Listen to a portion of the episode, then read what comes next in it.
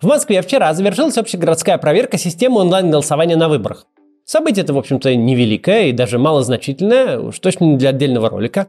Если бы не одно «но». В рамках теста разработчики решили задать два вопроса. Первый был про необходимость вакцинации, а вот второй звучал так. Какой приоритет развития городской инфраструктуры вы бы выбрали в транспорте? И всего два варианта ответов. Развитие общественного транспорта и развитие личного. Очень правильная постановка вопроса. Это действительно две конкурирующие истории. Угадайте, какой результат? 71,4% проголосовавших выбрали первый вариант развития общественного транспорта. Это больше 101 тысячи человек, причем реальных жителей Москвы, верифицированных через госуслуги. Да, той самой Москвы, в которой еще недавно машинам разве что золотые памятники на главных площадях не ставили. Зато им позволяли э, на площадях парковаться. Ну и вообще где угодно, и куда угодно заезжать, где физически они могли проехать. Той самой Москве, где строили и до сих пор строят огромные магистрали везде, где их можно впихнуть. Да и где нельзя тоже, прямо под окнами. Города, где, в общем-то, не особо и шуткой было мнение, что крещение в москвичи происходит только с приобретением машины. И чем она больше, тем лучше. И ежедневным стоянием в пробках. Может, это просто какие-то враги накрутили результат? Или хакеры тайного урбанистического ордена вломились в систему, чтобы унизить автомобилистов? Да, доверия к электронным выборам у нас в стране не так много, столько же, сколько обычным, к примеру, то есть практически нет. Но кажется, что в данном случае все в порядке с голосованием. Кстати, и в прошлых случаях с электронными голосованиями пока. Но все объясняется намного проще. Давайте разбираться, а почему же так проголосовали москвичи и как это все работает. Почему кажется, что вроде все за то, чтобы строить дороги, а на самом деле все за то, чтобы строить трамвай. Но сначала давайте прервемся на небольшую рекламу. Я знаю людей, которые учат английский много лет. Занимаются на разных курсах, зубрят правила, но говорят все равно хуже, чем я. Хотя я английский учил только в школе. Правда, это было в израильской школе. Там это устроено иначе, чем у нас. Занятия ведут носители языка. Они придумывают всякие игры и интересные задания. Ну и фильмы в Израиле не дублируют. Это тоже очень помогает. Привыкаешь слышать живую речь, а читать только субтитры. Daddy, I just... I can't marry him. I'm sorry. I just don't love him. Well, it matters to me. Чтобы говорить на английском, надо просто говорить. Много, часто и желательно с разными людьми. Но если вы живете в России, где же найти столько иностранцев? В Кэмбле. Кэмбле – это сервис для практики разговорного английского с репетиторами, носителями языка – причем это могут быть люди из самых разных англоязычных стран, от Великобритании и США до Австралии или ЮАР. Полезно, если вам нужно привыкнуть к разным акцентам или подготовиться к общению с людьми из определенной страны. Кроме произношения репетиторов можно подбирать по уровню английского, интересам и даже по характеру. Ну, например, если вы боитесь, что делаете много ошибок, выбирайте доброго и терпеливого. Или вообще, можно каждый день подбирать нового. Вы не привязаны к конкретному человеку. У Кэмбли есть приложение, так что заниматься можно где угодно. Особенно удобно. Длительность урока может начинаться с 15 минут. Появилось у вас чуть-чуть свободного времени, заходите в Кэмбли, находите, кто сейчас свободен и занимайтесь. Кроме занятий с репетиторами, тут есть тематические курсы. Например, разговор на английский, английский для путешествий или вот практика собеседований. Эти курсы бесплатные для всех, кто оформил подписку. Для моих подписчиков в Кэмбле мне дали промокод MaxCats24 – по нему можно получить бесплатное 10-минутное занятие. Просто чтобы увидеть, как все устроено и убедиться, что с репетиторами заниматься весело. Никаких номеров карт вводить не надо. Просто заходите и общайтесь. Попробуйте. Ссылка будет в описании. Давайте продолжим. В действительности мнение о том, что все хотят больше прав для машин, автомобилистов и все прочее, это всего лишь такой оптический обман. И чем город автомобилецентричнее, тем этот обман больше. Так устроена психология человека. Статистика безжалостна, и вот наше личное восприятие подвержено куче факторов, из-за которых мы делаем неверные выводы. Нам кажется, что если автомобили повсюду, то значит не может быть никакой альтернативы, значит все на них ездят, значит все хотят больше дорог. А еще нам кажется, что если такие огромные дорогие дороги строятся, то не просто же так, наверное, это. На деле, конечно же, все работает не так, как нам кажется. Начнем с самого простого, что уже снимает какие-либо сомнения в результатах этого опроса. Сомнений-то и нет. Но автомобилизация в Москве составляет около 290 автомобилей на тысячу жителей. То есть с определенными допущениями можно сказать, что 71% жителей вообще не пользуются личным транспортом. Кстати, можно ли считать совпадением, что эта цифра полностью совпадает с результатами вчерашнего опроса?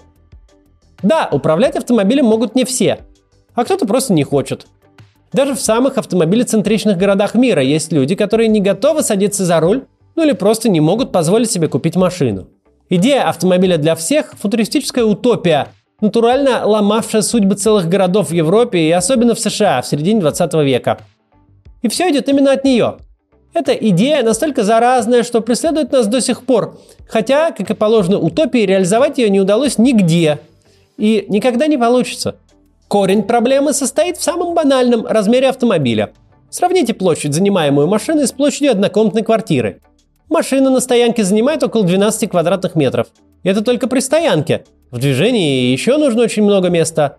И еще надо припарковаться там, куда ты приехал. Но даже так, просто вот по одному парковочному месту в однокомнатной квартире может поместиться максимум 2-3 машины. И это при том, что машины, в отличие от многоэтажного дома, не особо-то можно разместить в нескольких уровнях. Хотя это тоже часто пытаются делать, и тогда становится совсем уж все печально. Города превращаются просто в паркинги. В общем, автомобиль для всех не помещается ни в одном достаточно крупном городе. Даже если этот город полностью превратить исключительно в сеть дорог и парковок. Разве что для небольшой деревни такой, такой способ годится. Но если город превратить в, только в дороги и парковки, то это будет уже не город, а, собственно, дороги и парковки. А людям на парковках жить как-то не очень нравится. Вот уж странно. Но упорная вера в то, что именно в случае нашего города утопия все-таки случится, приводит к удивительному повороту в общественном сознании. В Москве он начал происходить в 90-е и нулевые, когда автомобилисты становились э, все многочисленнее, потому что автомобили становились все доступнее. Произошел взрывной рост автомобилизации. Люди поверили в будущее, где у каждого будет автомобиль, а власти, чье понимание транспортных вопросов ничем не отличалось от среднего обывателя, с усердием кинулись воплощать мечту, отдавая машинам все больше и больше городского пространства. Вот как раз в тот момент и появилось мнение, что если у тебя нет машины, ну или хотя бы желание приобрести ее при первой возможности, то и москвичом тебя вряд ли стоит считать в полной мере. Хотя автомобилизация тогда была еще даже меньше, чем сейчас, и подавляющее количество людей никакой автомобиль позволить себе не могли или не хотели. Тем не менее, битву за городское пространство автомобиля выиграли почти без боя. В то время людям хватало проблем, и о качестве городской среды думать даже было некогда как-то. Не жили хорошо, нечего и начинать. Но дальше стало еще интереснее.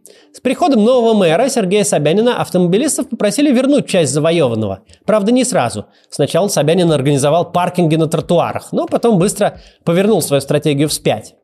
Ну и стало обсуждаться, что несправедливо как-то, когда 12-миллионный город отдан машинам, которыми не так уж и много кто пользуется – но вот тут уже без боя не получилось. Вот платные парковки стали называть не иначе, как платы за воздух. Волна возмущения была очень большой от соцсетей до уличных митингов. Сейчас звучит смешно, что 12 метров площади в центре города в бесплатное пользование э, кто-то называл еще несколько лет назад платой за воздух. Но в этом, в общем-то, нет ничего удивительного. Люди очень легко привыкают к привилегиям, вне зависимости от того, справедливо они получены или нет. А отказ от привилегий всегда происходит очень болезненно. В момент отказа те, кого привилегии лишают, начинают настолько сильно возмущаться, что кажется, что все общество бурлит.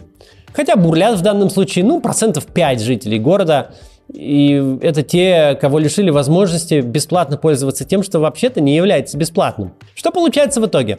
Сначала жителям объясняют, что автомобиль теперь это все, предел мечтаний любого жителя, а потом еще и пытаются, пусть и совсем немного, ограничить автомобилепользование, разгоняя этим волну возмущения. В этом всем и правда нетрудно упустить то, что автомобилисты в городе – это все еще стабильное меньшинство жителей. Да, машины повсюду, но это просто потому, что они большие и занимают много места. Избыточная ширина, отсутствие здесь светофоров и возможности перейти улицу делают это пространство недружественным для человека. Отсутствие нормального общественного транспорта, на котором быстро бы можно было проехать от Тверской до Арбата, например, делает эту транспортную артерию достаточно бессмысленной и малопроизводительной. И в итоге здесь все плохо, несмотря на огромные потраченные деньги. Да, водители часто активно и шумно возмущаются, но это потому, что им сначала подарили то, что им не принадлежит, городскую территорию, а потом попытались немного забрать обратно. Но это совершенно не значит, что все хотят отдать город автомобилям. Все, чего хотят люди, это удобно перемещаться по своим делам, А это невозможно без приоритета общественного транспорта. Только он может справиться с огромным потоком жителей. И это, как показывает опрос, большинство людей вполне себя понимают. В завершении стоило бы сказать о том, а почему для нас эта дилемма, автомобиль или общественный транспорт, вообще стала актуальной и так активно обсуждается, хотя, в общем-то, решение совершенно очевидно, что нужно развивать общественный транспорт, в первую очередь рельсовый, строить трамваи и метро. Но объясняется это легко.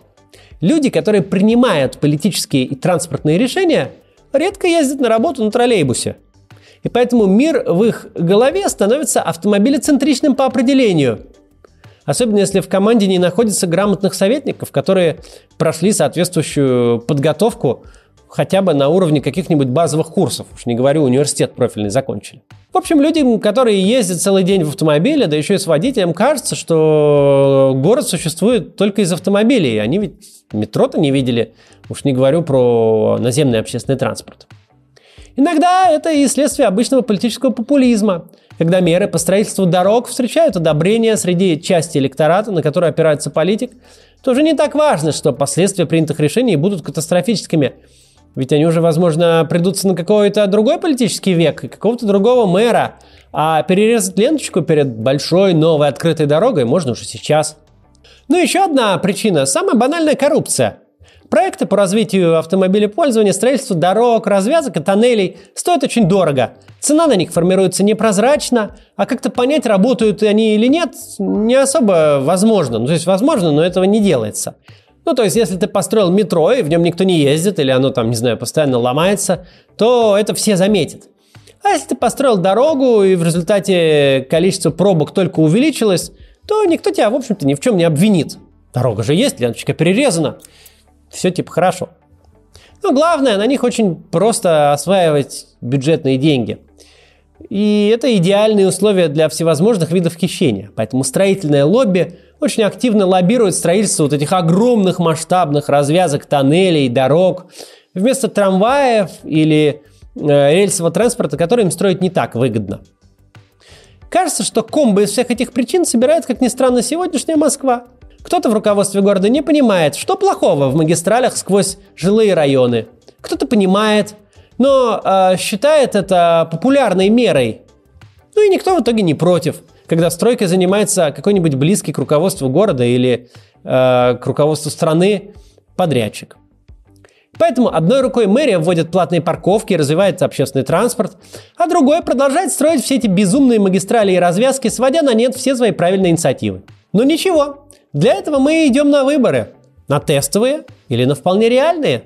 На них мы планируем выиграть и продвигать компетентную политику, которая направлена на улучшение жизни в городе, а не на извлечение личной прибыли или сиюминутной политической выгоды. И вы тоже приходите на выборы. Их важность объясняется в том числе и тем, в каких городах мы будем жить в будущем. Ну а пока давайте еще раз посмотрим на результат этого опроса. Вряд ли кому-то из руководства города, когда этот опрос запускали, могли прийти в голову такие результаты.